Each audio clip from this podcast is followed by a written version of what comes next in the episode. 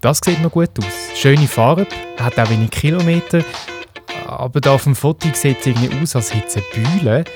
Hm. Steht aber auch gar nicht von einem Unfallauto. Der Preis ist auf jeden Fall interessant. Komm, ich glaube, ich leite mal an.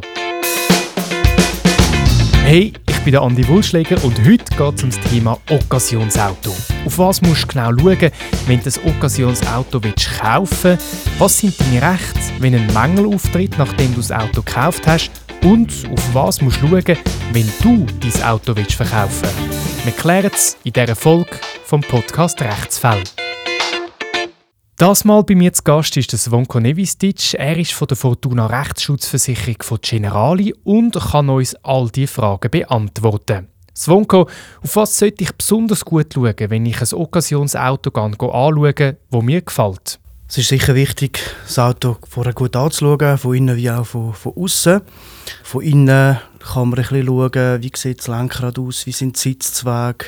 Was man auch kann anschauen kann, ist das Serviceheft. Dort äh, kann man schauen, der aktuelle Kilometerstand passt auch zu den Services, die gemacht worden sind. Wenn man sieht, der, der letzte Service ist irgendwie vor fünf, sechs Jahren gemacht worden und der Kilometerstand hat sich nicht groß geändert, dann ja, ist es ein bisschen verdächtig. Sonst ist einfach wichtig, auch noch von, von außen zu schauen, wie die Spaltmasse beispielsweise aussehen. Ob es könnte dass irgendwo ein Unfallschaden mal war. Und nachdem ist auch wichtig, dass man das Auto Probe fährt, ausgiebig. Ähm, was sind genau Spaltmaß? Das sind die Abstände zwischen den Fahrzeugteilen von außen. Die müssen einfach gleichmäßig sein. Es ist wichtig, dass man dort schaut, dass nicht irgendwie ähm, etwas wirklich auffällt und man sieht, ja, das ist ein bisschen unregelmäßig oder äh, die Abstände sind, sind ungewöhnlich.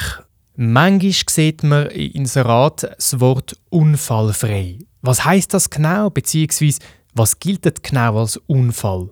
Unfallfrei ist ein Auto, das nie einen Schaden hatte, beziehungsweise nur kleinere Bagatellschäden hatte.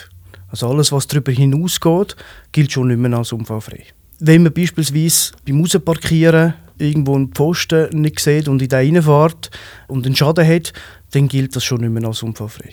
Was mich noch wundernimmt, ich bin kein Automechaniker und ich kenne mich jetzt auch nicht besonders gut aus mit Auto. Gibt es da Hilfe, die ich kann holen von jemandem, der sich das Auto ganz genau anschaut? Man kann sicher schauen, vielleicht hat man im, im Umfeld jemanden, äh, im Bekanntenkreis, wo, wo sich vielleicht ein bisschen auskennt mit Fahrzeugen, vielleicht sogar ein Automech, wo man kann mitnehmen kann. Sonst, wenn man wirklich niemanden kennt, dann kann man vorher auch schauen, ob es vielleicht in der Umgebung, dort, wo das Auto besichtigt wird, eine, eine Markenvertretung hat von dem Fahrzeug, das man anschauen Dann kann man dort das Auto mal bringen. Kostet vielleicht etwas, aber es lohnt sich auf jeden Fall. Es gibt auch Occasionstests, die man machen kann und ja, ich, ich würde das dringend empfehlen, weil man sich nur auskennt. Meistens von außen sieht das Auto wirklich gut aus, aber dann mechanisch ist dann irgendetwas nicht gut und wenn man es irgendwie beispielsweise nicht auf dem Lift hat, dann sieht man das gar nicht von außen. Vor ein paar Jahren habe ich mich auch für ein Occasionsauto interessiert und der Besitzer hat aber nicht wollen, dass ich Probe fahre. Was empfiehlst du da? Also es ist wirklich wichtig, dass man das Auto ausgiebig auch Probe fahren Also nicht nur auf dem Platz fahren, irgendwie kurz für hindern und dann ist gut, sondern man soll wirklich sich Zeit nehmen, eine halbe Stunde. Wir hatten beispielsweise einen Fall, gehabt, wo der Versicherungsnehmer das Auto wirklich nur auf dem Platz kurz gefahren hat und als das Auto dann heim mitnehmen wollte, ist ihm aufgefallen, dass auf der Autobahn das Auto vom vierten in fünften Gang nicht mehr richtig schaltet. Von dem her, das hat man wirklich verhindern können, wäre man dann vorher mit dem Auto auf der Autobahn. Angenommen, es sieht alles gut aus und dann kommt es ja irgendwann zum Unterschreiben vom Vertrag. Auf was muss ich da besonders gut schauen? Wichtig ist einfach, wenn man Zusicherungen hat, mündliche, dass die auch in Vertrag kommen. Beispielsweise, wenn, wenn der Verkäufer sagt, dass das Auto unfallfrei ist, dann unbedingt in, in den Kaufvertrag reinnehmen. Das andere ist, was ist zu der Gewährleistung vereinbart worden? Gibt es einen Gewährleistungsausschluss? Ich muss sagen, im Occasionswagengeschäft ist das die Regel. Irgendwie äh, steht dann im Vertrag Abplatz, wie gesehen und gefahren, ohne Gewährleistung. Ja, man muss sich einfach dann bewusst sein, dass das dann äh, wirklich ein Risikokauf ist, wenn man das Auto kauft ohne Gewährleistung. Was heißt eigentlich wie gesehen, wie gefahren, ohne Gewährleistung oder Gewährleistung wegbedungen? Beispielsweise die Klausel Abplatz, das ist äh, ein schon ein Hinweis, äh, dass das ein Risikogeschäft ist. Der Verkäufer will zum Ausdruck bringen, dass er nicht haften will für allfällige Mängel, die dann aufkommen. Da muss man sich einfach bewusst sein, dass wenn etwas ist, dass man dann äh, für, für Mängel selber muss aufkommen muss. Heißt das auch, dass wenn ich später merke, dass etwas nicht gut ist mit dem Auto, dass ich dann gar nichts machen kann? Ja, ziemlich sicher. Also es ist dann äh, so, dass der Verkäufer, wie gesagt, zum Ausdruck bringen dass er nicht haften für, für allfällige Mängel. Und dann ist es so, dass man eigentlich nur noch auf den Verkäufer zurückgreifen kann, wenn er einen allfälligen Mangel arglistig verschwiegen hat. Was ist eigentlich genau ein Mängel oder wie unterscheidet sich ein Mängel von einem Verschleiß? Verschleiß und, und Alterserscheinungen, die kann man nicht rügen. Also die fallen nicht unter den Mangel im Rechtssinn. Ein typisches Verschleißteil ist beispielsweise Bremse. Wenn man merkt, dass die irgendwie abgenützt ist, die zu wechseln ist, dann kann man das nicht mehr geltend machen beim Verkäufer. Jetzt gibt es doch auch noch so Occasionsgarantien, die kommt man von verschiedenen Gesellschaften über. Ist man da dann nicht abgesichert gegen Mängel, die später auftreten könnten? Es gibt dann verschiedene Abstufungen bei diesen Garantieversicherungen. Es gibt Basisgarantien, die nur wirklich das Gröbste abdecken, also Motor und Getriebe und auch dann nicht alles. Also man muss dann wirklich schauen, was ist im Deckungsumfang der Garantiebedingungen enthalten. Es gibt dann auch äh, umfangreichere Deckungen.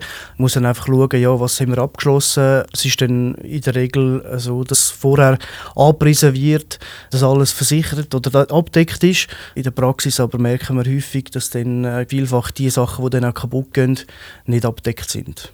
Das Wichtigste ist also der Vertrag. Je nachdem, was dort drin steht, hast du wenig Möglichkeiten, um im Nachhinein zum Verkäufer zu gehen und einen Mängel zu melden. Am besten zeigst du den Vertrag kurz jemandem, der sich mit dem Vertragsrecht auskennt. Und du das Fahrzeug genug prüfen im Voraus oder such dir eine neue Garage und frag, ob die das Auto schnell auschecken könnten. Klar, das kostet wahrscheinlich etwas, aber es lohnt sich. Thema Finanzierung von einem Occasion-Auto. Da kann man ja auch das Auto leasen lassen. Was sagst du zu dieser Option? Ja, von einem Leasing von Occasionswagen würde ich grundsätzlich auch broten. Das Problem dort ist, dass die Werksgarantie eigentlich abgelaufen ist und häufig auch die Gewährleistung wegbezogen wird im Vertrag. Und dann, wenn, wenn ein Schaden aufkommt, muss man da für das selber aufkommen und das selber reparieren. Und im, Im Leasingvertrag findet sich dann häufig eine Bestimmung, die besagt, dass man einen Schaden muss reparieren muss. Sprich, wenn, wenn du zum Beispiel einen Motorschaden hast, einen Kapitale, dann kannst du nicht ins Ausland gehen und irgendwie einen Ersatzmotor holen, sondern du musst den dann auch reparieren. Angenommen, ich habe selber ein Auto, das ich verkaufen will. Svonko, auf was muss ich da genau schauen? Ich würde empfehlen, immer einen schriftlichen Kaufvertrag aufzusetzen. Da gibt es von der Fortuna Rechtsschutzversicherung auch Vorlagen bei uns auf der Homepage. Ich würde immer empfehlen, die Gewährleistung wegzubedingen, wenn man nicht für, für Mängel will, will haften. Übrigens nur schnell den Link dazu tue ich auch in den Beschreib von dieser Podcast-Folge. Einfach schnell in den Beschreib gehen, dort findet ihr den Link zu dem Musterformular. Was auch noch wichtig ist, dass man keine Zusicherungen macht, wenn man sich nicht sicher ist beispielsweise Unfallfreiheit. Wenn man nicht weiß, ob das vorher schon mal einen Unfall gehabt hat, dann nicht in den Vertrag reinschreiben, dass das Auto unfallfrei ist. Das andere ist auch, wenn man weiß, dass das Auto irgendeinen Mangel hat, dann würde ich auch empfehlen, den Preis zu geben und den Käufer darüber zu informieren. Du hast also ein Occasionsauto gefunden, das dir gefällt. Dann ist der erste Schritt, das Auto anschauen und genau zu prüfen, ob es einen Mängel gibt. Schau, ob es in der Nähe eine Garage hat, wo das Auto auf Herz und Nieren kann prüfen kann. Ganz Auto Probe fahren, das heisst eben auch auf die Autobahn gehen. Damit etwa eine halbe Stunde würde ich damit umfahren. Nachher gilt es, den Vertrag genau anzuschauen. Dort hilft dir die Mustervorlage von Generali, weil du dort kannst schauen was normalerweise in so einem Vertrag steht. Und wenn du selber ein Auto zum Verkauf hast, richtest dich am besten nach der Mustervorlage. Den Link dazu findest du im Beschreibung von dem Podcast. Rechtsfall. Deine Fragen zum Thema Recht. Ein Podcast von Generali.